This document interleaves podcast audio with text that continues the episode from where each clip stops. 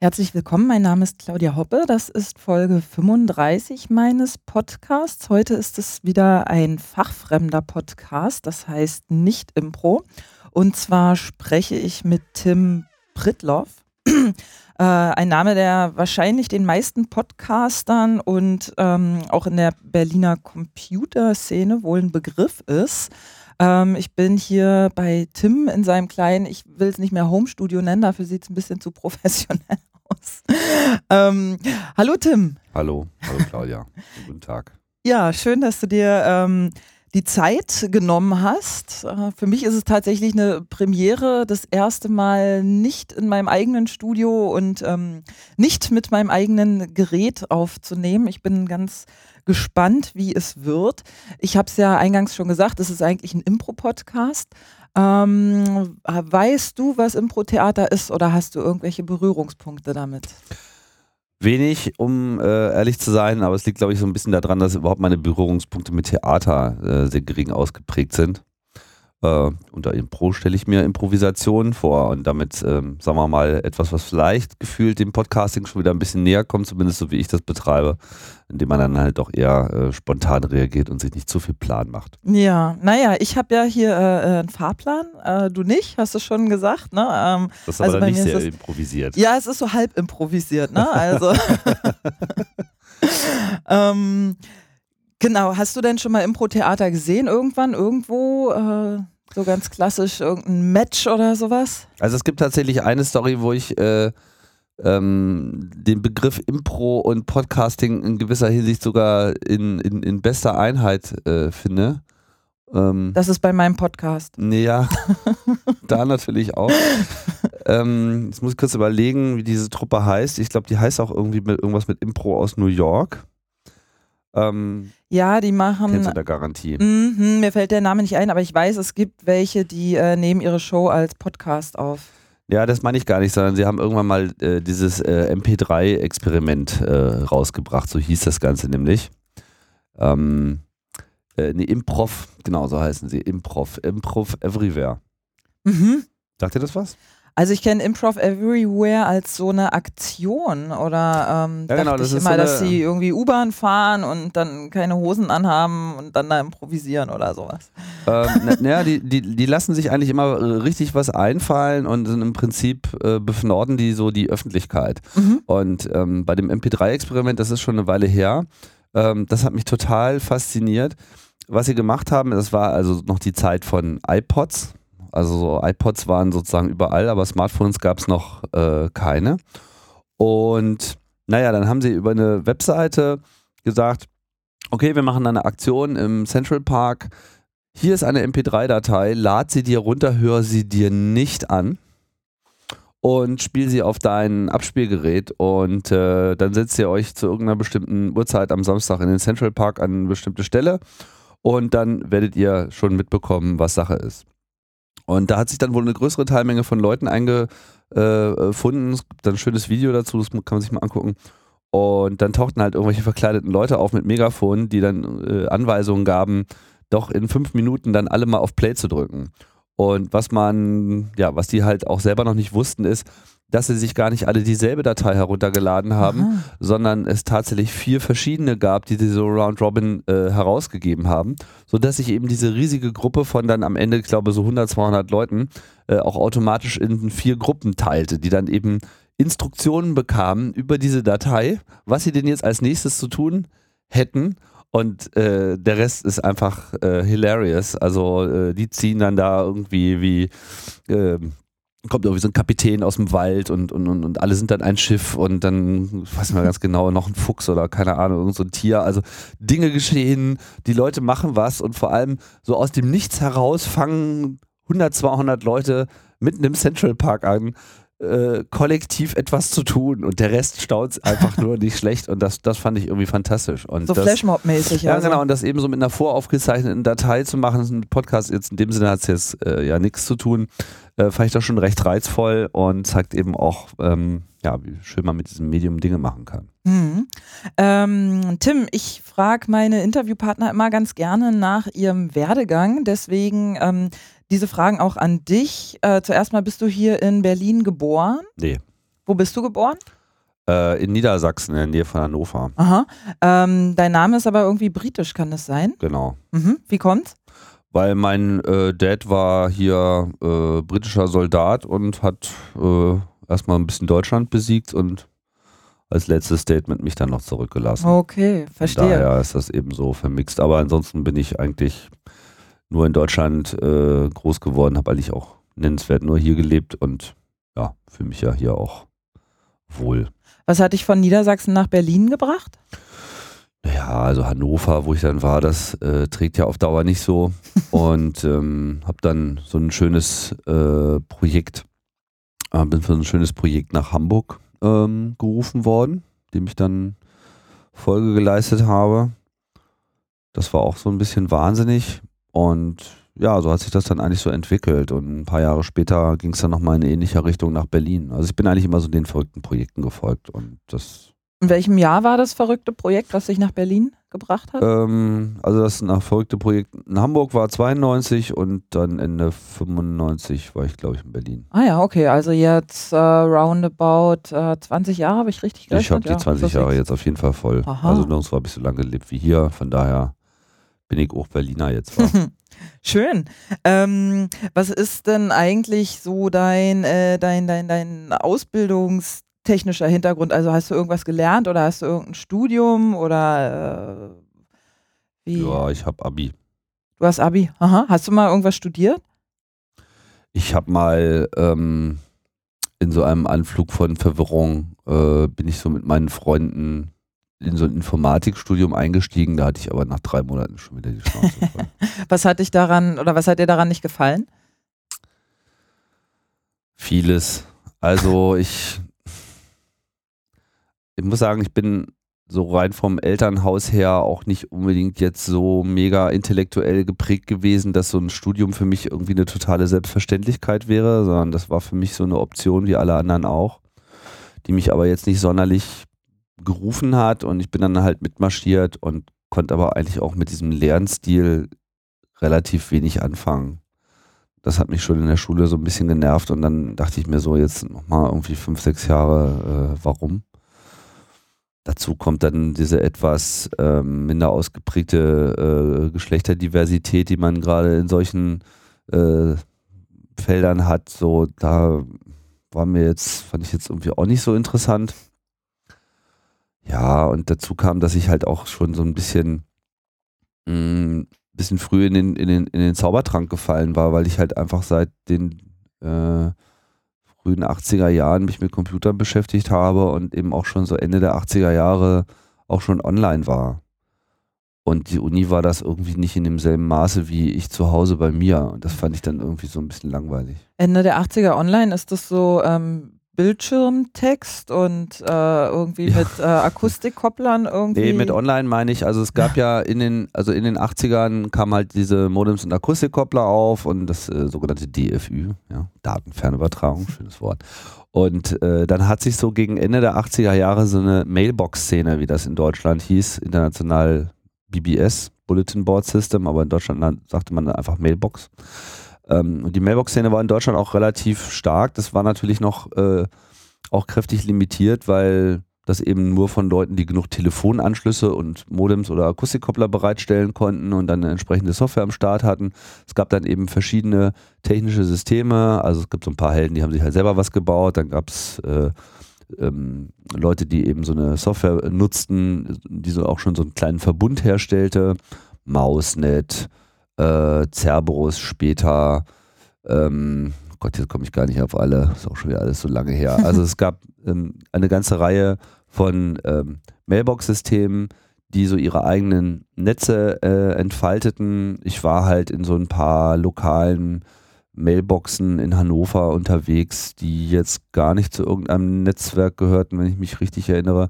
Aber ich war halt ich habe halt so da ein bisschen Blut geleckt. Ich hatte halt irgendwie Datenübertragung relativ früh schon mitbekommen. Ich habe irgendwie 84 mein erstes Modem gesehen.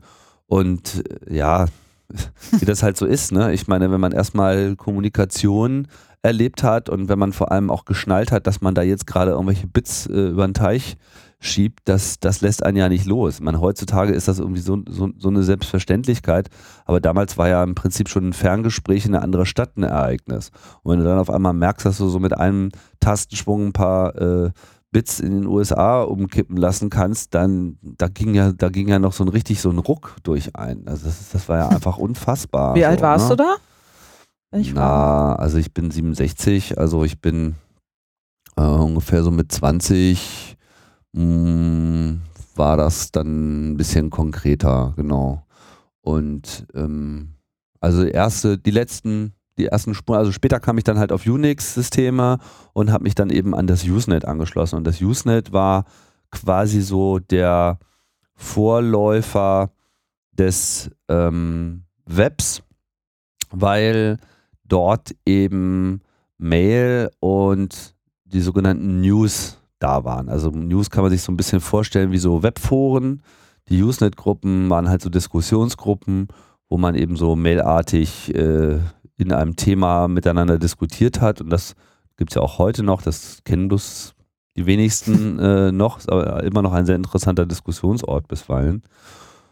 Ja, und da bin ich dann irgendwie so 88 mit eingestiegen und hatte halt mit meinem Rechner bei mir zu Hause dann auch selber einen Zugang. Das heißt, mein Rechner war jede Nacht damit beschäftigt, Daten aus dem Internetvorläufer Usenet äh, auf meine Platte zu gießen, sodass ich mir das dann quasi auf meinem Rechner durchlesen konnte. Das war so für damalige Verhältnisse quasi das wie man am meisten eigentlich in Deutschland am Internet beteiligt sein kann, weil so Internetprotokoll und sowas mit Direktzugang und Einwahlknoten und so weiter, das gab es halt alles noch gar nicht. Das kam dann eben alles erst Anfang der 90er Jahre. Hm, okay.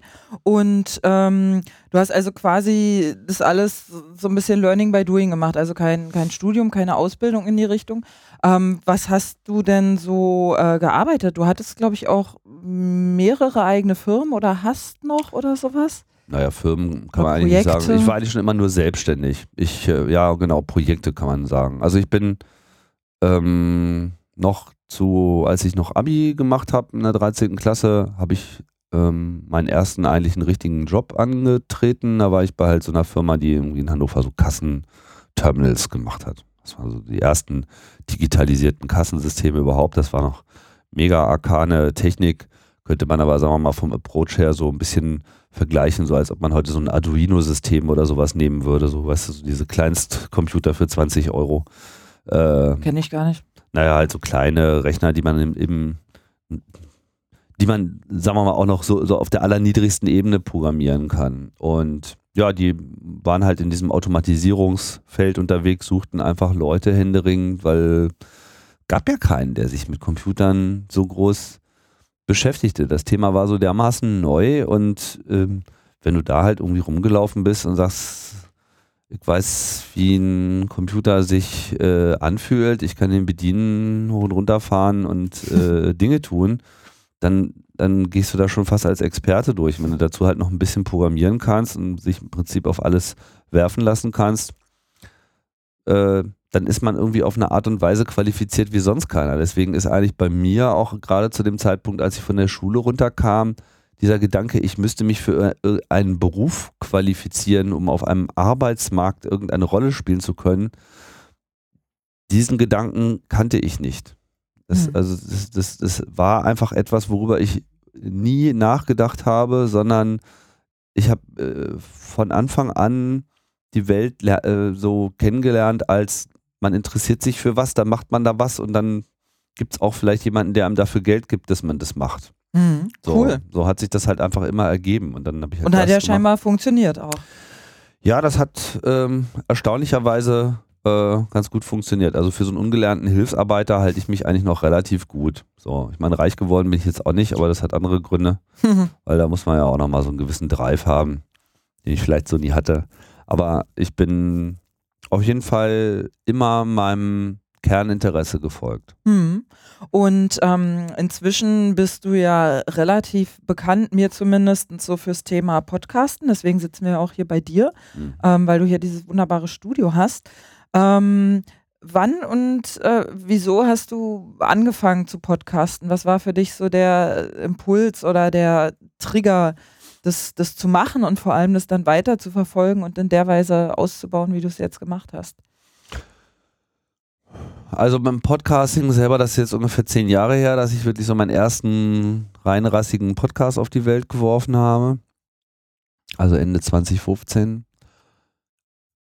Gefühlt tue ich das allerdings schon 20, seit 20 Jahren, weil äh, zehn Jahre davor fing das an, dass wir im Chaos Computer Club die Gelegenheit hatten, hier bei Radio Fritz dieses Chaos Radio zu machen, was ja heute noch gibt wahrscheinlich die älteste Radiosendung mittlerweile hier in der Region. oder zumindest eine von zwei oder höchstens drei äh, Sendungen. Das hatte sich durch Zufall so ergeben und gut, da saßen wir dann halt immer einmal im Monat bei, bei Fritz und haben halt diese Blue Moon Ruf mich an äh, Slots da befüllt. Und keine Ahnung, mir gefiel das. Also das war so eine Situation, die fand ich irgendwie interessant. Weniger von diesem ganzen Radio-Ding, was da so abging. Dieser ganze Apparat, der hat mich eigentlich relativ wenig tangiert. Aber einfach dieses Konzept per Audio zu kommunizieren und da so äh, eins zu N Communities aufzumachen, das hatte irgendwie was. Und wenn man sich so die alten Sendungen anhört aus der damaligen Zeit. Wir waren ja dann irgendwann auch klug genug, die mal aufzunehmen. Die ersten zehn sind so ein bisschen verloren gegangen, leider. Merkt man halt auch relativ schnell, dass die ganze Diktion, die wir da an den Tag legen, eigentlich sehr Podcast-ähnlich ist. Mhm. Was, was macht das für dich aus, wenn du sagst Podcast-ähnlich? Was charakterisiert das so für dich? Im Vergleich jetzt zu einer Radiosendung eben, wie es ja war?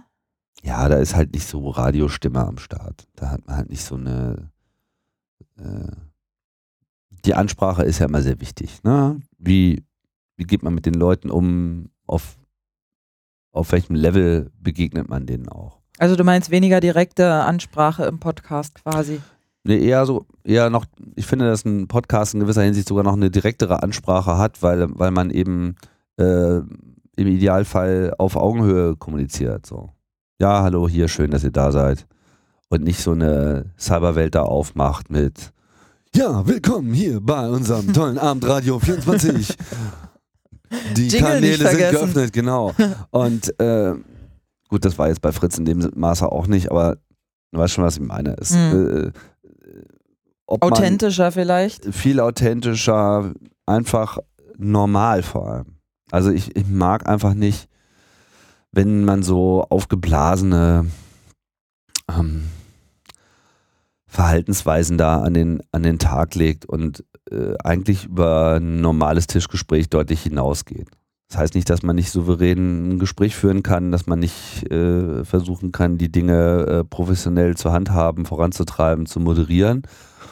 Aber dass man eben nicht so ein, so, so ein Popanz äh, da aufmacht und äh, damit ja eigentlich im Prinzip auch so eine so eine Oben-Unten-Trennung da äh, einführt, oft die, die einfach wenig hilfreich ist, weil sich die andere Seite nicht in demselben Maße eingebunden fühlt. Und ich habe das Gefühl, weil insgesamt in der ganzen Podcasting-Welt sind da einfach die Lücken geschlossener. Und das, das hat mir einfach sehr gefallen. Und ich also auch, ist es basisdemokratischer auch?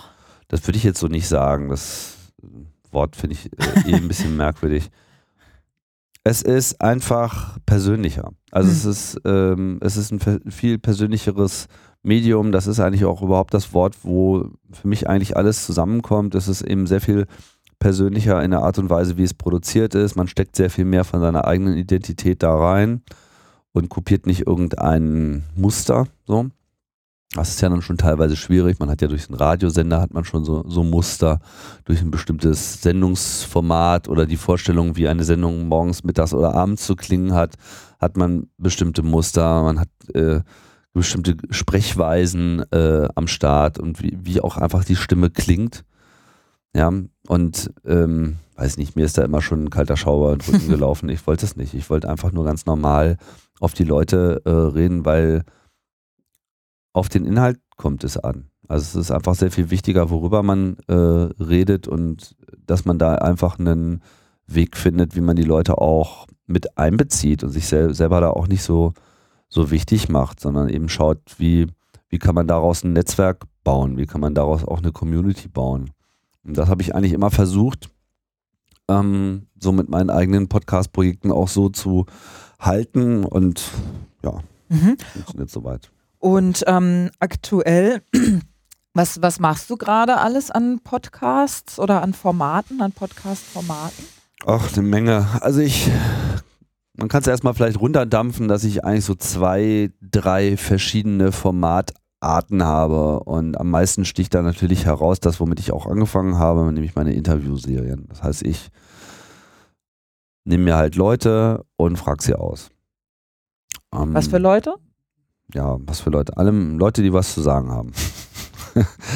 und ähm, angefangen hat das halt damals als Auskopplung von Chaos Radio, das hieß dann Chaos Radio Express.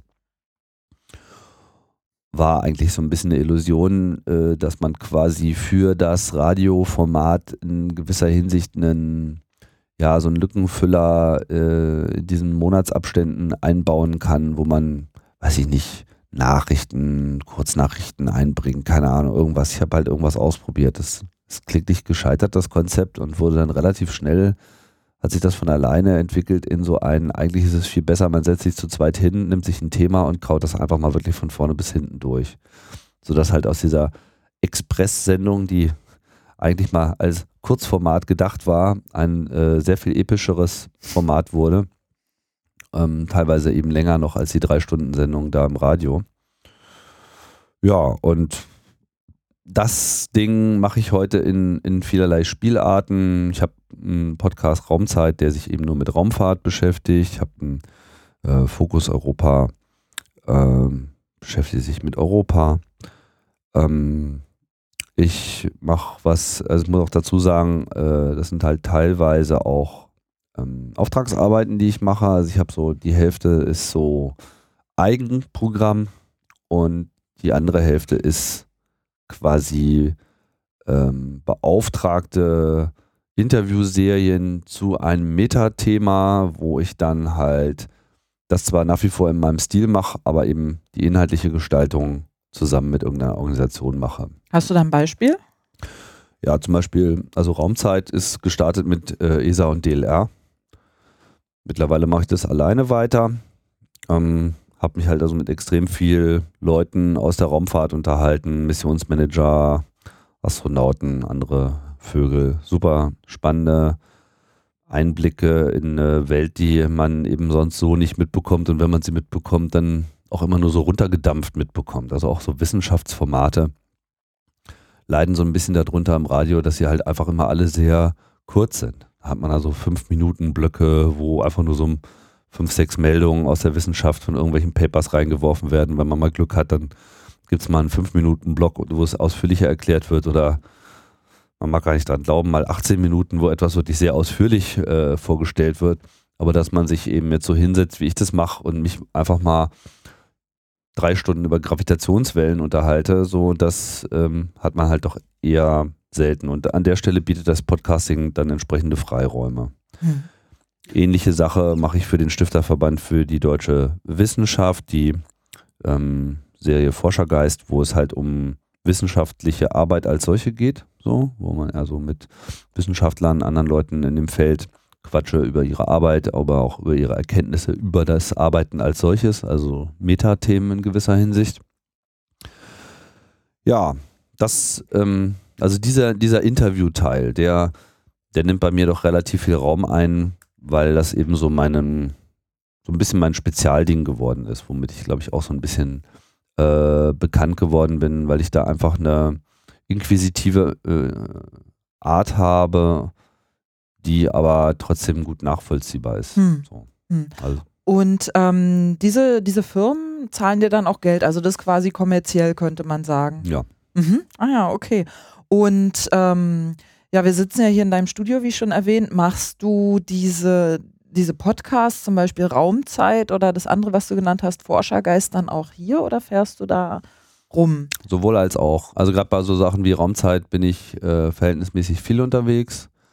Einfach weil das Leute sind, die extrem eingespannt sind in enge Zeitkorsette. Ich frage natürlich immer, ob sich irgendwas in Berlin ergibt, dann wäre es natürlich optimal. Aber ich habe im Prinzip das Studio auch noch so in so einem Köfferchen, kann mich jederzeit in eine Bahn oder Flugzeug setzen, irgendwo hinfahren, bin in einer halben Stunde aufgeklappt und sendebereit und äh, mache dann meine Sendung in vergleichbarer Qualität. Und dann packe ich wieder ein und fahre wieder nach Hause. Mhm. Okay, was nimmst du da mit? So Headsets und wahrscheinlich nicht diesen äh, Mixer, der ist ja doch recht groß. ja, also wenn du mal hier so in die Seite vorbeischaust, ah, okay. ist so ein kleiner Koffer. Ja, da ist schon. eigentlich alles drin, Recording-Gerät und äh, bis zu vier Headsets. Also ich kann jederzeit so eine vier Leute Headset-Situation ähm, irgendwo aufbauen und das dauert nicht länger als eine Viertelstunde, wenn ich mich beeile, mhm. das ähm, aufzufächern. Und das äh, hat sich immer wieder als sehr praktisch erwiesen. Ah, cool. Ähm, hat sich denn äh, dieses Equipment, was du nutzt, im Laufe der, ich sag mal jetzt zehn Jahre, wo du das professionell machst, verändert? Also ich nehme mal an, du wirst nicht gleich äh, mit, mit diesen riesigen Geräten und sechs Headsets angefangen haben, sondern wie hast du angefangen? Oder wie sah dein Startequipment aus? Also ich glaube, also ich muss dazu sagen, ich, ich bin immer dafür bekannt, dass ich, dass ich eigentlich immer mit dem Kopf durch die Wand will, was, was sowas betrifft. Also ich wollte das halt machen und für mich war vollkommen klar, dass ich auf jeden Fall qualitativ es mit dem professionellen Radio aufnehmen muss. Also wenn ich mich nicht daran orientiere, kann ich es eigentlich auch gleich wieder bleiben lassen. Denn das ist das, was Leute gewohnt sind zu hören und äh, auf dem Qualitätsmaßstab wollte ich das irgendwie von vornherein angehen. Allerdings hatte ich halt auch keine Ahnung davon, von diesem ganzen Audio-Kram, also so gar keine. Habe ich mich halt nie mit beschäftigt. Das habe ich dann gemacht und habe dann irgendwie experimentiert mit irgendwelchen Großmembranen, äh, Mikrofonen, die an aufwendigen Halterungen vor einem stehen mit Kopfhörern und Pipapo. Das klingt dann ja auch alles ganz gut. Großmembranmikrofone sind eine tolle Sache, aber einerseits sind die auch ein bisschen gnadenlos, die nehmen halt auch alles auf. Und andererseits ist das natürlich mega unpraktisch, immer diese fetten Dinger, die noch ihren eigenen Ständer brauchen und so weiter. Auf den Tisch kannst du nicht stellen, weil die dann halt jeden Ruckler aufnehmen hm, und dann hast du halt hm. vor allem das Problem, man selber kann ja damit ganz gut klarkommen, aber wenn du halt mit Gästen arbeitest, die wissen dann halt nicht, wie sie den Abstand und die Ausrichtung zum Mikrofon halten sollten. Und dann bin ich irgendwie mal bei äh, Fritz über diese Headsets gestolpert, die du jetzt hier siehst und gerade selber auf dem Kopf hast, diese Bayer Dynamik Dinger. Und ja, das war äh, eine dauerhafte Liebe, weil das sind halt einfach mal Dinger, die klingen ordentlich, die haben ein korrektes Mikrofon. Und der Vorteil von Headsets ist halt, dass man sowohl mit Kopfhörern arbeiten kann, als eben auch eine feste Mikrofonposition hat. Das heißt, wenn man die einmal eingestellt hat, dann kann man mit seinem Kopf hin und her wackeln, wie man will. Das ist dann immer noch alles dabei. Und wenn man eben merkt, dass irgendjemand zu viel reinatmet oder zu viel äh, Nähe oder auch einen zu großen Abstand dazu hat, dann korrigiert man das mal kurz und dann war es das eben auch schon. Hm. Von daher halte ich die gerade für Podcasting für optimal, weil man eben auch automatisch Leute, die jetzt nicht so viel Mikrofonerfahrung haben oder aus anderen Gründen nicht bereit sind, sich da groß drauf zu konzentrieren, gut mit einbindet, aber eben auch selber eine, eine korrekte Qualität hat. Ja, sehr guter Punkt. Was kostet so ein Teil, wenn ich fragen darf? Ja, das, äh, also mit Kabellage muss man da derzeit so äh, 300 Euro anlegen pro, pro, pro Headset. Ja, okay. Also es ist jetzt mal nicht eben so aus der Portokasse bezahlt. Ich habe mir das halt jetzt so über die Jahre ähm, zusammengespart, beziehungsweise schön immer auf Ebay rumgelauert. Und das Gute ist, wenn man halt einmal so in Profikram äh, investiert, dann handelt es sich da meistens ja auch um Qualitäten, die, genau, die einem dann eben auch nicht gleich nach zwei Jahren wieder auseinanderfallen. Das, äh, gut, manche machen das anders. Ich persönlich gib lieber mehr aus am Anfang und äh, hab mehr davon. Ähm, muss am Ende natürlich jeder selber sehen. Aber mhm. das ist äh, für mich eine relativ wichtige Basis, dass, dass zumindest der Klang schon mal stimmt, weil man kann immer noch genug inhaltlich falsch machen. Mhm. Aber wenn der Klang scheiße ist, dann kannst du noch so viel tolle Sachen erzählen, dann denken die Leute sich nur so, oh, war ja. Ja. ja. Und äh, das, das kennt man auch selber. Man hört dann halt einfach solche Grusel- Gruselaufnahmen, äh, wo man sich auch nur denkt, so Leute, habt ihr sie noch alle? Zumal man ja auch beim Podcasting noch sehr viel mehr, als man das eben beim normalen Radio hatte, einfach in Extremsituationen hört. In Straßenbahnen. Ich meine, wer ist schon mit einem Radio, Live-Radioempfänger in der Straßenbahn unterwegs gewesen. Das kann man, glaube ich, an einer Hand abzählen. Mhm. Aber Leute, die Podcasts in der Straßenbahn hören, vollkommen normal. Straßenverkehr als, als solcher ist halt einfach laut und ähm, Leute quatschen, quietschende Straßenbahnen. Du willst halt trotzdem einen guten Klang haben und dazu ist es halt relativ wichtig, dass, dass man am Anfang auch schon mal nicht gleich schlecht aufgenommen hat, weil es wird danach halt nicht besser. Du hattest es schon erwähnt, du hattest diese Serie ähm, Raumzeit. Mhm. Ähm, und du machst die im Moment auch noch, ne? Mhm. Weil ähm, mir wurde gesagt, nee, der Tim macht die gar nicht mehr, die macht jetzt irgendwer anders und so. Ähm, keine nee, Ahnung. Hm? Nein, nein, das, das habe ich äh, komplett übernommen von ESA und DLR mit Name, okay. Logo, Website, alles. Und das ist jetzt meine oh. eigene Regie. Und ich habe da halt jetzt einen anderen Kooperationspartner gefunden, der mir da hilft. Und ja. Cool. Ähm, wie kam es, äh, wie man auf Englisch sagt, in the first place dazu, dass du die, diesen Auftrag bekommen hast oder diesen Raumzeit-Podcast machen konntest? Den gibt es ja schon ziemlich lange, ne? Mhm. Ich überlege gerade. Sechs Jahre. Ja, sowas, ne? Ähm, kam so, dass ich eigentlich für CAE, das ist ja jetzt sozusagen, also der, was ich vorhin mit Chaos Radio Express benannt habe, äh, irgendwann habe ich dieses Chaos Radio aus diesem Namen verbannt, weil es eigentlich mit dem eigentlichen Chaos Radio so gar nichts mehr zu tun hatte. Das war zwar mal die Idee, aber das muss ich dann halt trennen. Also habe ich das auf seine Abkürzungen reduziert. Und CAE ist eigentlich so ein bisschen mein Haus- und Hof-Interview-Podcast, wo ich halt alle möglichen Themen mache. Und ich habe dann mitbekommen, dass ein Freund Wo, von mir. Wofür steht es, das CRE? Technik, Kultur, Gesellschaft. Okay. Er ist halt abgeleitet aus Chaos Radio Express. Das war sozusagen so. mal das Podcast-Kürzel. Und ähm, ich dachte gerade, habe ich jetzt irgendwas mit dem Buchstaben nicht ja, ganz. Das ist, äh, das ist halt, sagen wir mal, der innewohnende Fnord an der Stelle. Äh, ich halt Oder Englisch, ich habe schon im Kopf gesucht, Technik, Cyber, äh, so. Ja. Ich habe auch mal eine Weile darüber nachgedacht, ob es irgendwas bedeuten könnte, bis ich dann irgendwann festgestellt habe, ja, CAE heißt es, weil es eigentlich immer so hieß, aber ich expandiere das halt nicht mehr in das, was es mal war. Ähm, aber Technik, Kultur, Gesellschaft ist das, worum es geht. So. Cyber Relation Expanded zum Beispiel. Du wirst wahrscheinlich genauso scheitern äh, wie ich, da irgendeine sinnvolle Bedeutung zu finden. Bisher ist mir noch nichts untergekommen. Aber das ist eigentlich genau das Ding. Ne? Dieser Ausgleich, diese Betrachtung, die Auswirkungen von Technik auf äh, Kultur, die Auswirkungen von Technik auf Gesellschaft, aber eben auch in beliebigen anderen Kombinationen.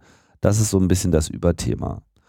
Und natürlich war auch Raumfahrt da so ein, so ein Ding. Und dann habe ich halt einfach mal mitbekommen, dass ein Freund von mir in der Presseabteilung angefangen hat äh, bei der ESA oder genauer beim, beim ESOC, dem, also dem äh, Raumfahrtkontrollzentrum in Darmstadt. Das ist so quasi die deutsche Niederlassung der ESA. Mhm, da warst du auch öfter, ne? Da, da war ich dann, äh, her, da war ich dann äh, öfter, weil ich halt erstmal dahin gefahren bin, um überhaupt erstmal eine Sendung zu Raumfahrt aufzunehmen. Und das ja auch getan habe. Und ich bin dann halt da äh, aus dem Raum rausgegangen und habe gesagt, Leute, überlegt euch das.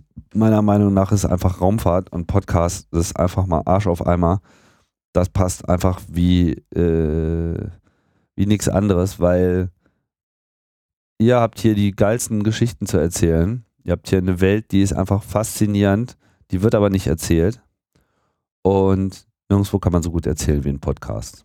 So. Ja, und das, die Idee verfing dann relativ schnell. Es dauerte dann noch ein Jahr, bis dann Mittel und Mitstreiter entsprechend gefunden waren. Glücklicherweise kam all noch das DLR noch mit dazu, das war wirklich gut. Und damit war quasi klar, dass das eben eine Serie wird, die sich eben auf Raumfahrt in Deutschland und Europa fokussiert. Jetzt, wo eben diese ESA-DLR-Bindung weg ist, kann ich noch etwas freier agieren und werde noch ein bisschen wissenschaftlicher, aber werde auch trotzdem nach wie vor über Missionen und alles äh, berichten, weil es halt einfach spannend ist. Ne? Hm. Ähm, was war, würdest du sagen, so die berühmteste oder bekannteste Person, die du bisher interviewt hast? Sei es jetzt irgendwie aus diesem ähm, Raumfahrt-Kontext oder auch irgendwas anderes? Naja, also bei Raumfahrt, äh, bei Raumzeit hatte ich halt mal Sigmund Jähn im Angebot.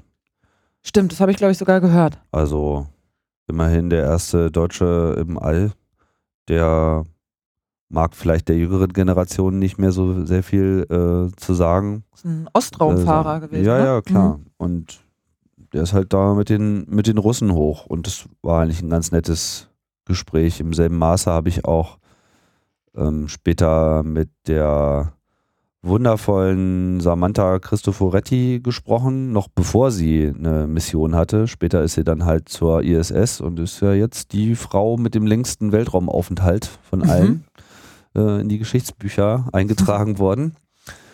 Ähm, ja, wobei dieser Promi-Faktor bei mir nie so wichtig war. Also ich setze nicht so sehr unbedingt auf Leute, die schon irgendeine irgendeinen Bekanntheitsstatus haben, sondern für mich ist eigentlich eher wichtig, so Perlen rauszupicken, Leute zu finden, die einfach geil erzählen können, die einfach, ein, einfach eine coole Story am Start haben und die dann auszugraben. Und da, da bin ich auch eher für bekannt, als dass ich jetzt hier irgendwie so Weißt du? So hm. Aber es muss sich ja nicht ausschließen. Also es gibt ja, ja. auch äh, äh, Promis, die mit Sicherheit auch was Spannendes zu erzählen Vielleicht haben, übersehe ich, ich jetzt auch sogar selber äh, was, weil ich da einfach gar nicht so diese Wahrnehmung habe. Mittlerweile ist es ja auch so, dass diese ganze Computer-Hacker-Szene auch schon wieder so, so, so eine eigene Sichtbarkeit äh, nach außen entwickelt hat, die sich mir aber natürlich vollkommen verschließt, weil ich da einfach keine, keinerlei Außenwahrnehmung habe. Hm. Das kann ich alles nur von innen anschauen. Ja. Gibt es denn jemanden, den du gerne mal interviewen würdest? Also sei es, egal jetzt aus welchem Kontext. So. Ja, eine Menge. Sag mal ein. Ach so, du meinst jetzt so eine konkrete Person? Ja, ja. Ähm, Dein, die Person, die du unbedingt mal interviewen würdest. So. Muss aber noch leben. Da fragst du mich jetzt was. ähm, gar nicht, ob mir jetzt irgendwie was äh, wirklich so zu einfällt. Weil tatsächlich, ich komme immer so ein bisschen, versuche eigentlich immer so ein bisschen die, die Leute auszugraben, die jetzt nicht schon irgendeinen großen Ruf haben. Das finde ich irgendwie interessanter. Hm. Muss ich nochmal drüber nachdenken, vielleicht fällt mir noch was ein. Hast du äh, vielleicht ein Thema, wo du sagst, das hast du bisher noch nicht beackert, würdest es aber gerne mal machen? Ach, naja, Millionen, Millionen von Themen. Beispiel? ähm, das darf ich ja eigentlich immer gar nicht sagen. Ach so, ach so, wenn es Work in Progress ist, dann nicht, aber ich dachte jetzt so. Na, sagen wir mal, ähm, ich finde alles halt interessant, was wo Leute sich erstmal mega in irgendein Thema reinnörden. Also so, so, so, so Extrem-Hobbys ähm, finde ich irgendwie gut. Und das kann einfach alles sein. Also ob sich da Leute jetzt in bestimmte Getränkeformen einlesen oder einfach nur Kenntnis über bestimmte Länder haben oder sich irgendwie mit bestimmten Geschichtskontexten gut auskennen oder irgendwelche äh, eben wissenschaftlichen Spezialisierungen haben die einfach auch einen, einen Job machen, der sich einfach über die Jahre so interessant spezialisiert hat, dass der so eine eigene geschichtliche, äh, vor allem auch technikgeschichtliche äh, Erzählung mit sich führt. Das sind alles so, so Sachen, die ich einfach interessant finde. Gerade auch so den Blick in natürlich in, in meine Geschichtswelt, was ich so wahrnehme, was für mich so prägend war, ne, so was war denn eigentlich in den 70ern und in den 80ern los, so, weil ich, ich kenne das ja auch selber von mir, wie wenig ich wiederum 50er, 60er wahrgenommen habe. Und, und das immer so, eigentlich so schade ist, wenn man so ganze Dekaden der Entwicklung ähm, nicht kennt und nicht weiß, was, was, was da eigentlich bahnbrechendes war, weil man kann einfach so viel davon lernen. Ja, also ich ähm, kann dich jetzt nicht mit, mit Detailthemen äh, nerven und die Sachen, die ich wirklich gerne mache, da halte ich dann sowieso das Maul. Okay, verstehe. So Magst du trotzdem verraten, was das, äh, was das nächste große Ding ist, was du planst oder ist das äh, Top das Secret? Nächste große Ding? Ja. Äh, Falls es das, äh, eins gibt. Du meinst jetzt so als, als, als Podcast-Thema? Als Projekt, ja genau. Als Projekt. Podcast-Projekt, Podcast. Naja, ich habe mich ja auch ein bisschen in dieser ganzen Softwareentwicklungsgeschichte äh, mit ähm, eingeklingt. Also es war halt irgendwann so, dass ich einfach gemerkt habe, gut, Podcast machen ist das eine, Podcast publizieren ist das andere und das ist eben noch mit sehr viel Schmerzen belegt. Und habe dann angefangen, so ein kleines Projekt loszustarten, das heißt Podlove, wo halt Software entsteht. Und mittlerweile publiziere ich eben auch selber nur mit äh, mit Potlove, in dem Projekt Potlove entstehender Software. Da gibt es halt einige äh, Mitstreiter, die dann eben drauf eingestiegen sind und da angefangen haben, kräftig zu programmieren. Das wiederum hatte dann auch noch andere Spin-offs, andere Gruppen, die sich dann eben um Bereich Recording zum Beispiel gekümmert haben. Ultraschallprojekt an der Stelle äh, auf jeden Fall zu, zu nennen. Und mittlerweile ist da eben so eine eigene Community entstanden, die wir dann eben in so regelmäßigen Workshops auch immer wieder zusammenrufen. Das hieß dann eben auch eine Weile, lief das auch unter diesem Potlove-Namen, was manche mal so ein bisschen verschreckt hat, weil sie dachten, es geht nur um Technik. Ähm, jetzt haben wir das halt umbenannt, um das einfach mal klar zu machen, worum es uns eigentlich geht. Äh, der Event heißt jetzt Subscribe, findet aber nach wie vor zweimal im Jahr statt. Ähm, bisher war eigentlich immer alles in Berlin. Jetzt äh, experimentieren wir auch ein bisschen mit so einem Nord-Süd-Wechsel. Das heißt, es wird jetzt im Mai ein Event geben in Berlin. Es wird im Oktober ein Event geben in München. Und wollen das, wollen das halt so langsam zu so einer kleinen Konferenz, Workshop, Mischung rund um Podcasting und rund um alle Fragen, die das so betrifft, äh, weiterentwickeln. Mhm. Ah ja. Ähm, ähm, du, du hast gerade äh, Podlife erwähnt. Wie ist es denn? Verdienst du inzwischen dein ganzes Geld mit Podcasten oder auch mit so Projekten? Oder wie, wie, also nee. wie, wie doll trägt das zu deiner Finanzierung bei, diese ganze Podcast-Geschichte? Äh, zu 100 Prozent. Also okay. ähm, ich lebe nur von äh, Podcasting. Das bedeutet sowohl was die Auftragssachen betrifft, das ist halt das eine Standbein, das macht so die Hälfte aus und das andere ist halt meine Eigenproduktion und die damit verbundenen Spenden. Das mhm. ist einfach auch nach wie vor mega, mega wichtig. Sind es Flatter-Spenden oder was? was Flatter, Spenden? direkte Spenden, PayPal, alles mögliche, alle möglichen Kanäle. Also Leute sind einfach bereit, das zu äh, unterstützen, dass ich hier so ein bisschen ja, so eine kleine freie Radiowelt äh, aufbaue, die halt ein Programm bietet, was sie dann für erhaltenswürdig einstufen und wo eben dann äh, außerdem auch noch solche technischen Impulse heraus entstehen und solche Community-Impulse auch. Hm. Weil das ist mir halt auch immer sehr wichtig und ich verstehe das Ganze eben auch als Community-Projekt. Bin halt nicht allein, sondern ich weiß, dass es halt 2000 Leute oder so gibt, die einfach sehr nah an, sehr nah das verfolgen, was ich mache und was so um mich herum auch noch von anderen äh, entsteht und die Hörerzahlen sind dann noch noch viel größer und das, das kann man einfach nicht so ignorieren. Das kann man vor allem nicht als gegeben hinnehmen, sondern da muss man auch schauen, dass man das eben auch weiterentwickelt und bedient und eben zusieht, wie, äh, wie man da eben für alle Beteiligten auch Angebote schaffen kann, dass, dass die sich da eben auch wohlfühlen. Mhm. Ja, und die Mischung, die, äh, die macht's halt. Ne? Okay. Ähm, hast du einen Tipp an ähm, junge Podcaster, worauf sie auf jeden Fall achten sollen, irgendwie, keine Ahnung, Do's and Don'ts oder sowas. Wir haben ja schon über Technik gesprochen, ja. aber irgendwas anderes. Ja, Technik, also manche tun das so ein bisschen ab. Ich denke, man muss halt sowohl Inhalt als auch Technik eine gewisse Aufmerksamkeit ähm, widmen. Inhaltlich kann man sich ähm, immer weiterentwickeln, auch technisch, ganz klar. Aber es ist schon mal gut, es auch ähm, wichtig zu nehmen. Also, dass man nicht sagt, ah, ja, ist ja egal, ich stelle jetzt hier einfach ein Mikrofon irgendwo auf den Tisch und äh, Hauptsache man halt hört halt irgendwas. Das ist halt nicht förderlich. Andererseits, was ich oft, oft sehe, in letzter Zeit tatsächlich sogar weniger. Das war so ein Anfangszeitsphänomen, glaube ich, in der ganzen Podcast-Landschaft. Viele Leute haben halt einfach mal drauf losgequatscht mit irgendwas wussten aber eigentlich gar nicht so richtig, was sie da machen. Und haben es dann häufig auch wieder sein lassen oder im schlimmsten Fall sogar noch weitergemacht und wussten immer noch nicht, was sie da machen. das war natürlich dann ein bisschen anstrengend. Ich denke, dass man relativ schnell zum Zug kommen kann, wenn man klar sagen kann, wer ist eigentlich die Gruppe von Leuten, die ich ansprechen will. Darüber kann man eigentlich alles ganz gut machen. Also diesen, diesen eigenen Wunsch nur, ich will mich reden hören, ich habe was mitzuteilen oder auch was zu moderieren, kann ich verstehen. So reicht aber natürlich noch nicht. Man muss schon auch schauen, was ist eigentlich das thematische Feld, in dem ich mich wohlfühle, in dem ich auch einen Beitrag machen kann.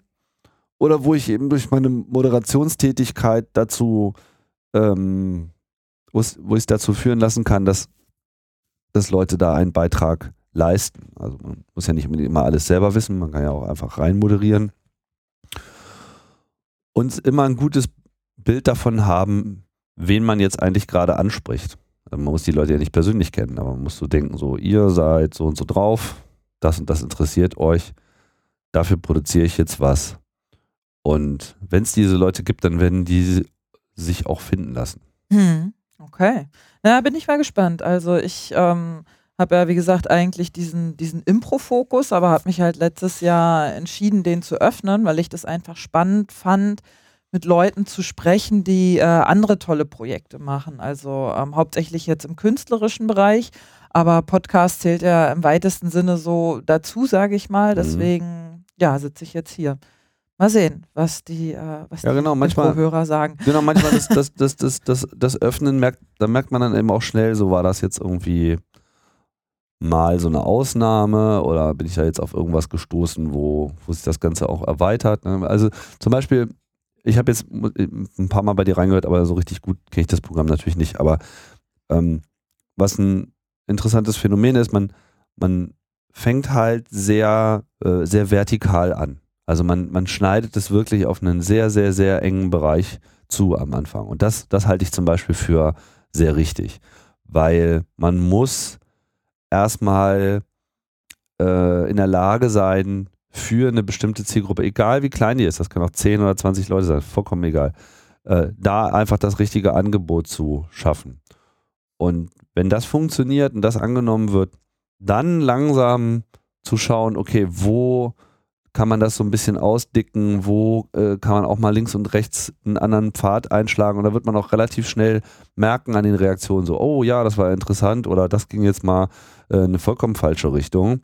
Und ähm, dann kann sich sowas halt auch komplett ändern, so wie das bei meinem ersten Projekt auch war, kann einen aber auch eher noch drin bestärken. Und diese Öffnung ist ja dann auch für Hörer interessant, weil man ja dann quasi so ein bisschen über die eigene Blase auf einmal in andere Blasen äh, überführt wird. Und genau, das, das war so meine Idee aus, ne? tatsächlich. Ne? Und ja, da genau. muss man gucken, ob das dann tatsächlich funktioniert. Das können äh, nur die, die Hörer sagen am Ende. Ähm, gut, äh, Tim, dann würde ich äh, das Thema Podcasten, das äh, kommt sicherlich nochmal rein, soweit jetzt äh, abschließen und würde dich gerne äh, zu einem anderen Thema befragen und zwar zum Thema äh, CCC oder auch Chaos Computer Club mhm. und allem, was da so dranhängt. Und zwar ähm, äh, kenne ich dich tatsächlich als äh, CCC-Urgestein, deswegen die Frage, ähm, seit wann bist du dabei beim CCC und wie bist du dazu gekommen? Ach ja, die Urgesteine. also, den Club selber gibt es ja offiziell seit 81, also das ist so das mythische Gründungsjahr und äh, de facto kann man sagen, gibt es den Club seit 84. 84 ist auch so. War doch das Jahr, wo du dein erstes Modem hattest. Äh, richtig und ähm, war auch das Jahr, wo ich in diese Kreise gekommen bin, die so, ja, die man so als Hackerkreise bezeichnen könnte, allerdings eben nicht in Hamburg, wo ja der Club äh, entstanden ist, sondern eben in Hannover. Und auch wenn das jetzt kulturell äh, vergleichbar war, ähm, fühlte ich mich oder war damals noch nicht davon die Rede, dass man irgendwie Teil des Chaos Computer Clubs war oder so. Aber ich war halt Teil dieser, dieser Bewegung. Also ich war Teil dieser, dieser Szene, dieser weiteren Szene, die es ja in allen Städten gab. Ne?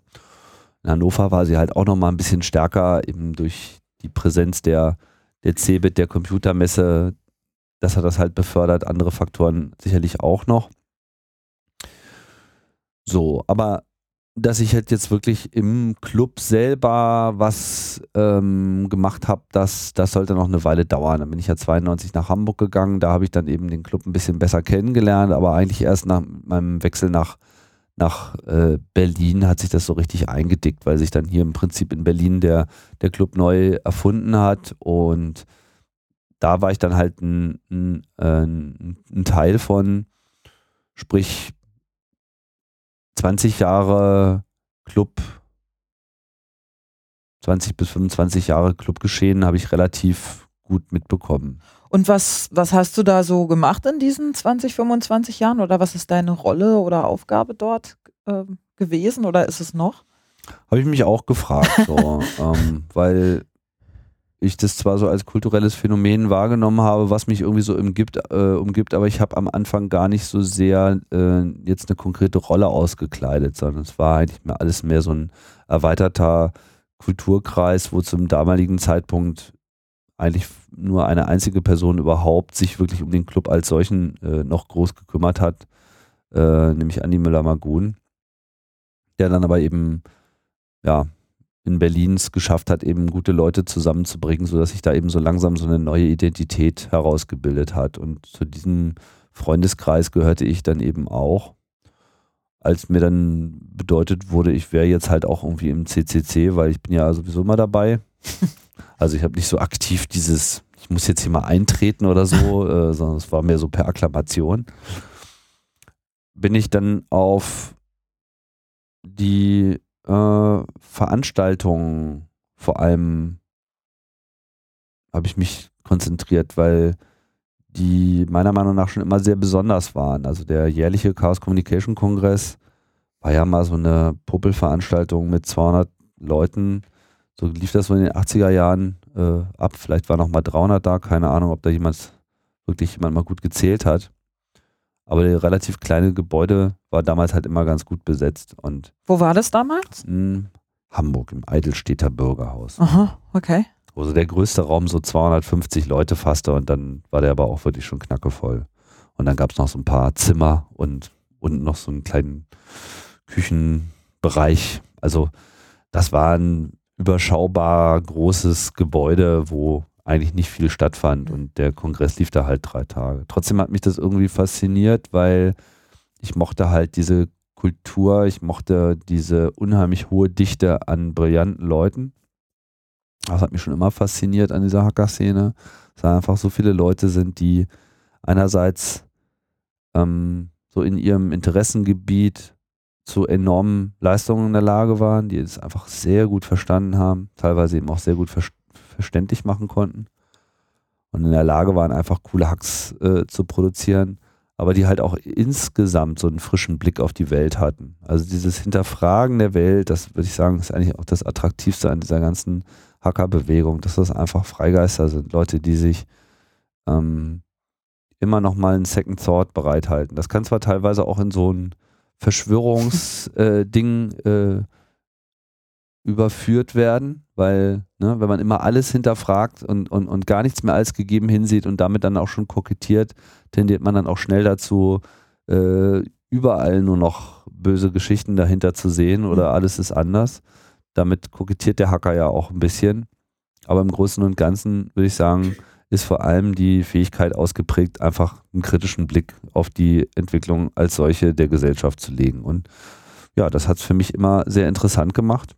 Ich habe mich dann halt einfach auf die Events gestürzt und dann hat sich das dann äh, 97 abgezeichnet, dass einfach durch diesen aufsteigenden Computer- und Internet-Hype äh, auch der Zulauf zum Club immer größer wurde und einfach dieses Gebäude nicht mehr ausreichte. Und ich habe dann halt ein anderes Gebäude in Berlin gefunden, das Haus am Kölnischen Park, und wir haben dann den Kongress halt, ähm, haben halt beschlossen, das mal in Berlin auszuprobieren. Und da ich halt dann so ein bisschen schuld war, dieses Gebäude rangeholt hatte und auch gerade Zeit hatte, habe ich halt dann so ein bisschen die, die Arschkarte gehabt und musste das Ding äh, organisieren, was ich aber gerne gemacht habe. Und das habe ich dann neun Jahre lang äh, weitergemacht und auch noch ein anderes Veranstaltungsformat äh, in den Club eingeführt, nämlich das, das Camp, also dasselbe sozusagen nochmal draußen.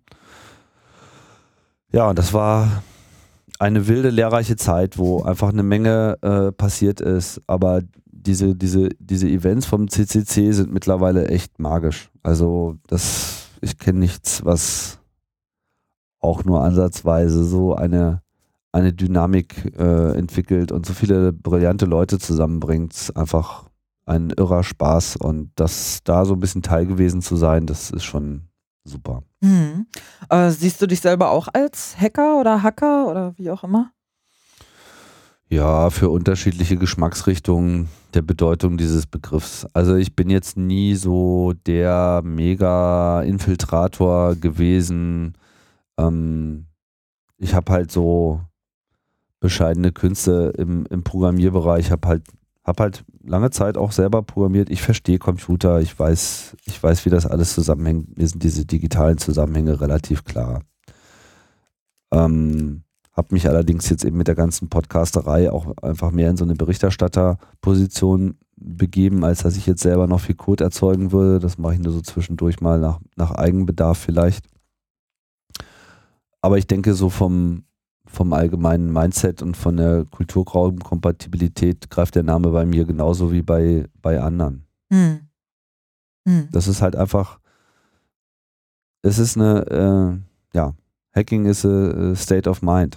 It's hm. not about computers. Also es ist so ein bisschen so eine Wahrnehmung, dass, dass, dass diese Hackerei was mit Computern zu tun hat. Aber tatsächlich ist diese Hackerbewegung einfach eine, eine gesellschaftspolitische, kulturelle Bewegung, die einfach aufgekommen ist mit den Computern und mit den mit dem Wissen um die Veränderungen, die sie herbeibringen würden. Hm. Meine, wenn man sich das, wenn man sich mal die Einladung anschaut, der, die 81 in der Taz abgedrückt war, um einzuladen, wer denn jetzt äh, hier bitte äh, mal zusammenkommen soll und woraus dann eben dieser CCC entstanden ist. Die Themen, die dort aufgelistet wurden, das liest sich wie eine Tagesschau-Sendung im Jahr 2016.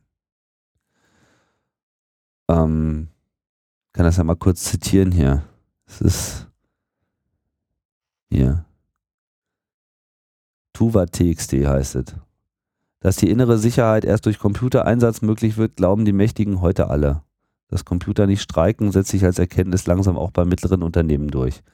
Dass durch Computereinsatz das Telefon noch schöner wird, glaubt die Post heute mit ihrem Bildschirmtextsystem in Feldversuchen beweisen zu müssen. Das ist immer noch in den 80ern. Dass der Personalcomputer nun in Deutschland dem videogesättigten BMW-Fahrer angedreht werden soll, wird durch die nun einsetzenden Anzeigenkampagnen klar dass sich mit Kleincomputern trotz alledem sinnvolle Sachen machen lassen, die keine zentralisierten Großorganisationen erfordern, glauben wir. Damit wir als Computerfreaks nicht länger unkoordiniert vor uns hinwuseln, tun wir was und treffen uns am Datum Ort. Wir reden über internationale Netzwerke, Kommunikationsrecht, Datenrecht, wem gehören meine Daten, Copyright, Informations- und Lernsysteme, Datenbanken, Encryption, ich, Computerspiele, Programmiersprachen. Ich finde es so interessant, immer. weil ähm, ich habe mich ja nun irgendwie durch das Impro und meine Ausbildung und hast nicht gesehen, viel mit ähm, Kommunikation beschäftigt. Mhm. Und der Kommunikationsbegriff in der, in der IT oder bei Computern geht immer so auf äh, Informationsübertragung und äh, lässt diese ganze Beziehungsebene, die da mitschwingt, so ein bisschen außen vor. Weißt du, wie ich meine? Mhm. Und ähm, das finde ich immer ganz spannend, weil es so viel um Kommunikation geht, aber im Grunde geht es um die, für mich zumindest, um die Übertragung von äh, Informationen. Ja, und was man halt sagen muss, Hacker-Szene ist halt die Szene, die Bewegung, die als erstes verstanden hat, was der Impact der Informations, des Informationszeitalters sein wird. Hm. Also ich meine, dieser Text ist von, von 81, der ist, der ist einfach so 35 Jahre alt mhm. und das ist einfach mal genau die Themen, über die wir jetzt gerade äh, diskutieren. Mhm. Ich meine, die Computertechnik äh. ist natürlich an der Stelle eben politisch und das sagt ja auch dieser Text hier gerade aus. In dem Moment, wo eben die, die, die Technologie auf einmal äh, äh Dinge ermöglicht und Barrieren einreißt, die so äh, vorher einfach nicht ohne weiteres umgangen werden konnten. Ähm, ein schönes Beispiel ist zum Beispiel diese Wahlcomputer-Diskussion, die ja auch hm. der CCC sehr aktiv begleitet hat und auch immer noch begleiten wird, weil das Thema wird, glaube ich, so schnell nicht ähm, verschwinden oder vielleicht auch nie verschwinden. Es ist nur vorerst mal wieder schön abgeschmettert worden. Ähm, das ist halt etwas, was viele Leute nicht so ohne weiteres verstehen. Wenn man denen heute sagt, so, ja, wir müssen ja modern sein und wäre es nicht viel toller, wenn wir alle mit dem Computer abstimmen? Wir machen doch auch sonst alles mit dem Computer. Warum sollten wir denn unsere Wahlen nicht mit dem Computer machen? Hm. So. Und da legt dann halt der Hacker schon so ein bisschen seine Stirn in Sorgenfalten, weil er so, oh Gott, diese Diskussion schon wieder. ähm, um, um dann irgendwie in Ruhe auszuholen, um klarzumachen, wo bei geheimen Wahlen, die sozusagen ein Machtgefüge bestimmen, äh, wo das Machtgefüge, aber das existierende Machtgefüge ein großes Interesse daran hat, auch das äh, zukünftige Machtgefüge zu sein, warum der Einsatz von Computern an der Stelle eben sehr schwierig ist. Hm. Und ähm, das erschließt sich halt jedem, der sich eben intensiver mit Computern beschäftigt, eigentlich relativ schnell, dass da so ein Grundkonflikt ist, dass einfach der Einsatz von Computern eine ganz, ganz, ganz schlechte Idee ist. Also so richtig, richtig schlecht und alle anderen sich eben nur von so einem Modernitätsbegriff leiten lassen und sich überhaupt gar nicht vorstellen können, warum das irgendwie ein Problem ist. Hm. Die Debatte wird vielleicht in Zukunft so ein bisschen einfacher werden, weil wir jetzt auch gerade in den letzten Jahren gesehen haben, die Leute fangen an zu verstehen, was Sicherheitsprobleme sind, was es eben für äh, Gefahren äh, gibt durch Infektion von Übernahme von Systemen etc., teilweise äh, für das eigene Geld, teilweise für das eigene Leben. Und äh, äh, daran kann man äh, stärker klar machen, wie schwierig das ist, eben solche äh, Systeme im Machtgefüge noch unter Kontrolle zu behalten. Und mhm. wenn man ich wollte gerade sagen, aber ich meine, das kannst du doch so, äh, jetzt fällt mir auch ein Beispiel ein, das kannst du doch bei ganz vielen Technologien sagen. Ich meine, angefangen beim ähm, Handy, wer möchte, kann äh, jederzeit gucken, in, in welcher Zelle ich mich einwähle und von wo nach wo ich mich bewege und weiß zwar noch nicht, was ich dann gemacht habe, aber zumindest wann ich äh, wo war. So. Und ähm, in, insofern birgt ja jede dieser Techniken so ein Risiko eben durch das Potenzial, ähm, dass es diese, diese Möglichkeit gibt. So, ob jetzt genutzt oder nicht ähm, naja, Wahlen haben halt das spezifische Problem, dass die Leute dir eben ganz gerne in den Kopf äh, gucken wollen hm. würden. Und das geht ja nun Gott sei Dank äh, noch nicht. Aber der Wahlzettel ist ja im Prinzip in dem Moment eine unmittelbare Kopie deines, deines Wunsches. So. Das heißt, du, du, du erstellst eine Gedankenkopie und äh, wir möchten eben gerne, dass diese Gedankenkopie in geheimer Wahl stattfindet, weil in dem Moment, wo sie nicht geheim ist, kann Druck auf dich ausgeübt werden und in dem Moment, wo Druck auf dich ausgeübt ist, die Wahl halt nicht frei. Und wenn sie nicht frei ist, dann ist es halt keine ordentliche Wahl. So. Mhm. Und das ist das Prinzip, was es an der Stelle zu erhalten gilt. Das lässt sich eben mit einer computerisierten Wahl nicht herstellen, weil eben Computer nicht beobachtbar sind für uns. Und diesen Grundkonflikt, den, ähm, ja, den in die Gesellschaft zu tragen, ist einer der Aufgaben einer aufgeklärten, ähm, computeraffinen, aber trotzdem politisch interessierten, freiheitlichen Bewegungen. Und da sehe ich halt unter anderem die Hacker. Wir sind jetzt mittlerweile nicht mehr die einzigen. Es haben sich ja in den letzten Jahren auch wirklich viele andere Bewegungen gegründet, die jetzt nicht der CCC sind und die aber im Prinzip in demselben kulturellen Mindset unterwegs sind. Äh, das ist auch gut so, so. Aber ich denke, angefangen hat es halt da mit dem Club und das war für mich auch immer eine Motivation, damit zu machen, um den Bogen vielleicht mal zu schließen. Mhm. Mein Beitrag war vor allem der kulturelle Beitrag, was Veranstaltungsorganisation äh, betrifft und so kleine Spielereien wie hier irgendwie dieses äh, Blinkenlights-Projekt. Ja, und das, äh, da bin ich irgendwie auch froh, ein bisschen stolz drauf, da meinen Beitrag geleistet zu haben. Mhm. So wie da eben jeder so seinen Beitrag leistet in diesem Club. Mhm. Ähm, genau, nochmal zum Thema äh, Datenschutz das ist jetzt ein bisschen äh, Boulevardfrage. Ähm, Thema äh, Facebook, empfindest du das als ähm, Datenkrake eher oder würdest du sagen, das ist äh, ein nützliches Tool oder eine nette Spielerei für die, die es mögen?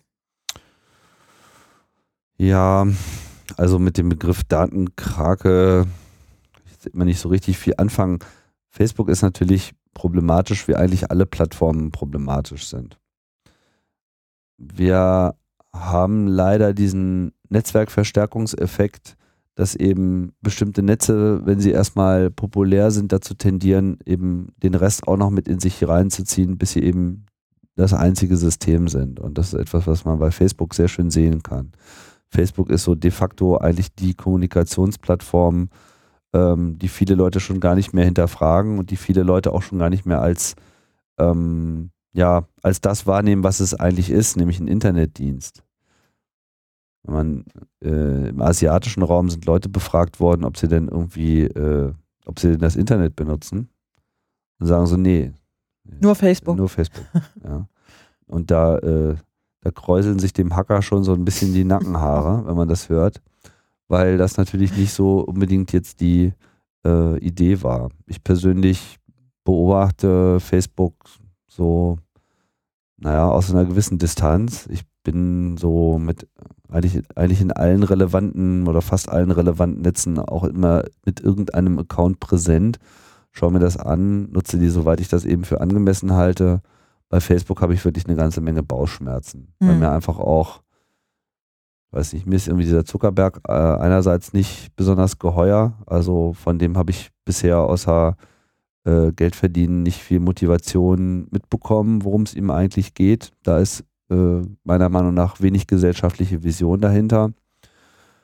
Ähm, und wir müssen, wir müssen da sehr äh, vorsichtig sein. Ich denke, wir sind ganz gut beraten, wenn wir alles auf eine Art und Weise äh, benutzen, dass wir da im Prinzip auch jederzeit äh, wieder den Stöpsel ziehen können.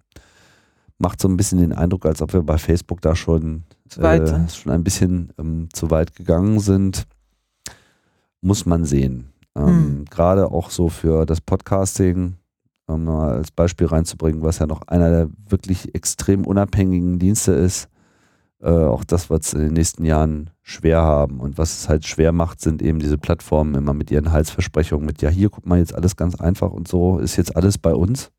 Also ja, ist bei euch. Ne? Und jetzt definiert ihr halt die Regeln, wie es sich weiterzuentwickeln hat. Und äh, dann gibt es halt einfach nur noch solche äh, Corporate Reasons, warum irgendwas irgendwie ist und äh, welche Bedeutung Copyrights haben, welche Bedeutung Free Speech haben, etc., was man sagen darf, was man nicht sagen darf. Und das ist natürlich ein echtes Problem. Findest du es gefährlicher, wenn, ähm, weil du gerade sagst, in, in, in Corporate-Händen liegen, wenn solche ähm, Dienste oder ähnliches in, ja, einfach in, in, Händen von Firmen liegen, als wenn sie alternativ, weiß ich nicht, man könnte sich ja vorstellen, die sind bei der Regierung oder in, in Händen gemeinnütziger Organisationen oder ähm, irgendwie kleinteilig organisiert, keine Ahnung. Warum, warum ist es gefährlicher oder was macht es gefährlicher für dich, wenn das in, in so einer Corporate World ist, also in der Hand einer ja eben so großen Organisation wie Facebook oder Google oder ich weiß nicht was? Na, weil halt, man muss sich halt immer fragen, was ist, was ist euer Geschäftsmodell? So, also bin ich eigentlich bei, ist man eigentlich Kunde bei Facebook? Nee, ist man nicht. Ich habe keinen Vertrag mit Facebook, wenn ich da einen Account mache. Ich habe äh, diverse Bedingungen, was ich nicht tun darf. Ja. Äh, ich darf nackte Männerbrüste äh, posten, aber äh, nackte Frauenbrüste darf ich halt nicht posten. Und da, da steckt halt einfach so eine, Entscheidung drin, die einfach von ja, irgendwelchen moralischen äh, Grundmotiven geleitet ist und dann eben einfach abgewegt werden mit, nützt uns das jetzt für unser Business oder nicht, weil am Ende geht es darum, halt Werbung zu verkaufen. Machen wir uns nichts vor, Facebook und Google sind im Wesentlichen Werbungsverkaufsmaschinen, das heißt, sie verkaufen einfach den Zugang zu den Leuten, die bei ihnen halt diese kostenlosen Dienste nutzen. Nicht mehr und nicht weniger und kann man auch sagen, gut, dann äh, ist das halt so, aber es sollte daraus eben keine besondere Macht entstehen. Aber hm. diese Macht ist da und man sieht das halt in so Projekten wie ja, äh, Herr Zuckerberg fährt dann halt mal nach Indien und äh, preist freien Internetzugang, aber der Internet ist halt, der, der, Zugang, der da angeboten wird, ist halt nicht ein freier Internetzugang, sondern es ist halt ein freier Facebook-Zugang. Mit noch ein bisschen Wikipedia oben drauf, um dem Ganzen irgendwie einen schönen Anstrich zu geben. Dann muss ich die äh, Wikipedia-Gemeinde auch nochmal mehr, glaube ich, mehr Gedanken darüber zu machen, welches Spiel sie da teilweise mitspielen. Und das sind halt einfach äh, Trends, die mittelfristig einfach nicht gut sind, weil wir dann ähm, irgendwann einfach die Kontrolle verlieren darüber. Ne? Also gerade diese doch mit ziemlicher Schärfe geführte Netzneutralitätsdebatte, die in den USA ja gerade noch mal so eben äh, gut gegangen ist, die aber in Europa eigentlich mehr oder weniger gegen die Wand gefahren wurde, die ist halt langfristig einfach ein echtes Problem. Also wenn wir nicht verstehen, was, was das Grundprinzip eines offenen Netzwerks und einer offenen Infrastruktur ist, dann äh, kann das einfach alles böse Folgen haben. Das Internet ist im Prinzip ein Riesengeschenk, aber ähm, wenn, wenn es uns nicht gelingt, das Netz langfristig wirklich auf äh, freiheitlichen Prinzipien sich weiterentwickeln zu lassen, dann fahren wir da einfach, ja, fahren wir uns einfach eine ganze Menge Probleme ein, die noch so gar nicht absehbar sind. Hm. Meinungskontrolle etc. Und will jetzt hier nicht so ein Horrorszenario der Zukunft an die Wand malen, aber wir befinden uns gerade an einem ganz interessanten Punkt, wenn man sich anschaut, welche Fortschritte zum Beispiel im KI-Bereich gemacht werden mit künstlichen Intelligenzen. Also dieses ganze Verstehen komplexer Zusammenhänge durch Großeinsatz von Maschinen ist enorm vorangeschritten. Damit meine ich jetzt nicht, dass ein Computercluster es geschafft hat, irgendwie einen Go-Spieler zu besiegen, aber das sind, sagen wir mal, so bestimmte äh, Zeichen. Und wenn man eben so ein System hat wie Facebook, ich glaube auch nicht, dass sie das alles schon so in dem Maße zur Anwendung bringen, wie sie könnten. Aber mit, mit dem Datenmaterial weiß man im Prinzip eigentlich schon, was die Leute denken. Man weiß es wirklich ziemlich genau. Und da weiß man dann auch, wie eine Wahl ausgeht. Hm. Da weiß man dann aber auch, was man eigentlich tun muss, damit die Wahl anders ausgeht. So.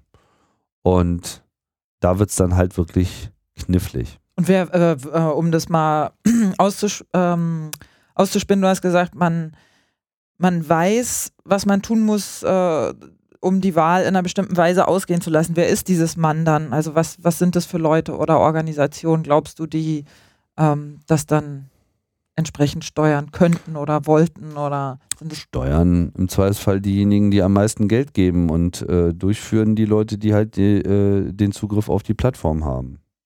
Es ist ja so, wenn du heute ein, ein, eine Veröffentlichung machst auf Facebook, ist es ja nicht so, dass alle das bekommen. Mhm. Sondern das kriegt dann irgendjemand, von dem ein Algorithmus meint, dass es für die relevant ist.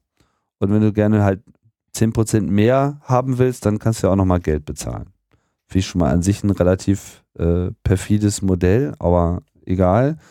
Kernproblematik ist, dass diese Distribution, wer sieht welche Informationen, relativ stark kontrolliert ist und sich relativ stark kontrollieren lässt.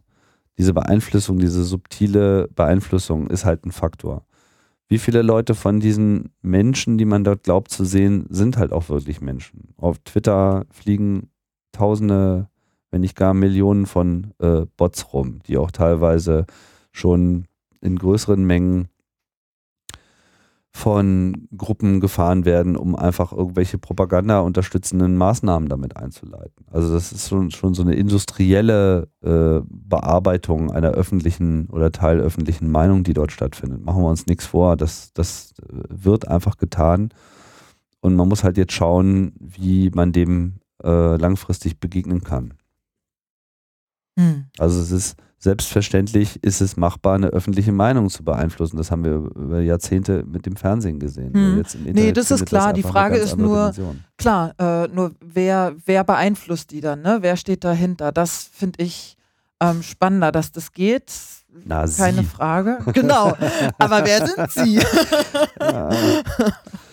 Das, das, das ist das Interessante, weil klar gibt es diese Möglichkeit, nur äh, die Frage ist, wer steht dahinter, von welchen Interessen wird der geleitet, will der nur Geld verdienen, ist es moralisch verwerflich, Geld zu verdienen, wenn ja, warum und so weiter und so fort. Ne? Das sind ja alles Fragen, die man da auch äh, Also es gibt kann. da, es gibt da durchaus, also es ist jetzt nicht alles nur Verschwörungstheorie, es gibt da dokumentierte äh, Fälle, gerade jetzt in Lateinamerika, wo da äh, jemand mal ausgepackt hat, der also jetzt über, über, einen Zeitraum von zehn Jahren bei allen möglichen Wahlen, allen möglichen äh, Ländern einfach generalstabsmäßig äh, Wahlbeeinflussung auf allen diesen Feldern, teilweise, wie ich es genannt habe, teilweise noch ein paar andere Sachen vorgenommen hat. Da wird mhm. dann halt, da wird dann halt einfach mal gezielt mit Geld einfach äh, losgeschossen und äh, Kampagnen gefahren und Einfluss genommen. Und ähm, das sind im Prinzip jetzt nur erste kriminelle Züge, die es äh, in der Form wahrscheinlich immer irgendwie gegeben hat, die jetzt bloß andere Auswirkungen haben.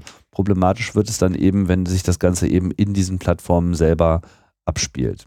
Ja, also ich möchte mir gar nicht äh, vorstellen, was so eine putinsche Weltsicht und eine Kontrolle über eine Facebook-Plattform in der Summe äh, ergeben kann. Hm. oder hm. Donald Trump. Ja.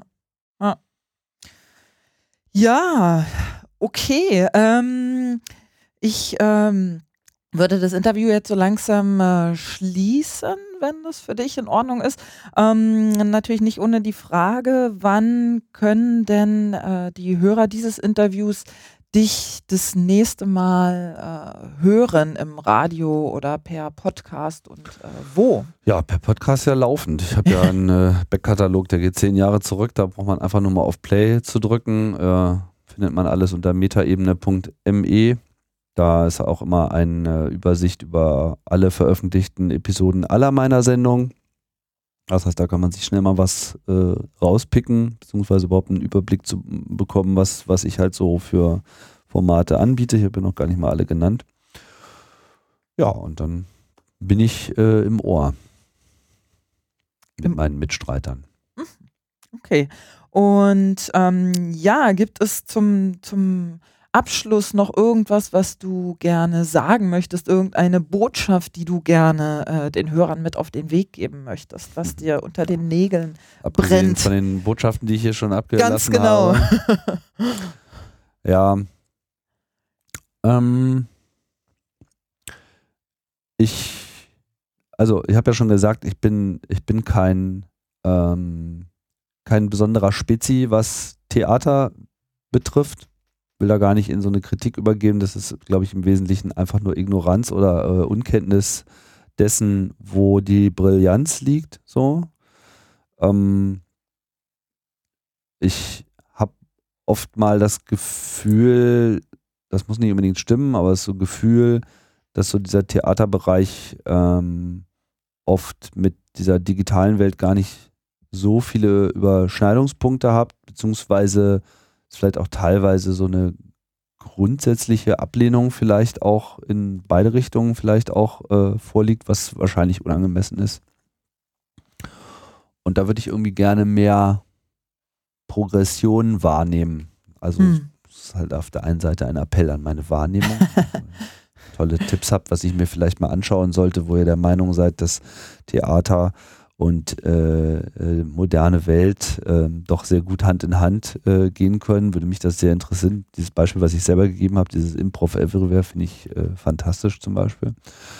Ähm, andererseits aber eben auch vielleicht von meiner Seite so die, die Motivation, sich eben irgendwie des, des Neuen da auch aktiv anzunehmen, weil es gibt hier einfach viel, was ähm, interpretiert akzeptiert gehört. Ich verstehe Theater auch als äh, eine Kraft, die einfach genauso wie wir das auch machen, die Gesellschaft einfach beobachtet, äh, bewertet. So. Aber man muss halt auch daran arbeiten, diese Sichtbarkeit des Theaters äh, zu erhöhen. Und da wir nun mal in Netzzeiten leben, muss man sich, glaube ich, auch teilweise mal von diesem Gedanken befreien, jetzt unbedingt immer nur in Theaterstätten äh, sichtbar zu sein. Also so Theater an der Stelle mehr äh, ins Netz zu bekommen und damit eben auch einfach ganz anderen Gruppen zugänglich zu machen oder vielleicht auch einfach mal im Kontext des Netzes neu zu denken. Das wären Prozesse, die ich gerne sehen würde. Wie gesagt, ich habe keinen Überblick. Kann sein, dass es da diese, dass es dieses, dass es das schon gibt und dass ich das bloß nicht wahrnehme. Da bin ich dann für Hinweise äh, dankbar. Aber da, wo dieser Grundgedanke vielleicht noch fehlt, da würde ich ihn dann unterstreichen. Okay, alles klar. Tim, vielen Dank, ähm, dass du dir die Zeit genommen hast und dass ich äh, hier sein durfte. Ähm, ich hoffe, dass es von mir schon bald den nächsten Podcast geben wird, ohne dass ich jetzt ein konkretes Datum nennen könnte. Ähm, dies war Folge 35 meines Impro-Podcasts. Mein Name ist Claudia Hoppe und ich sage Tschüss.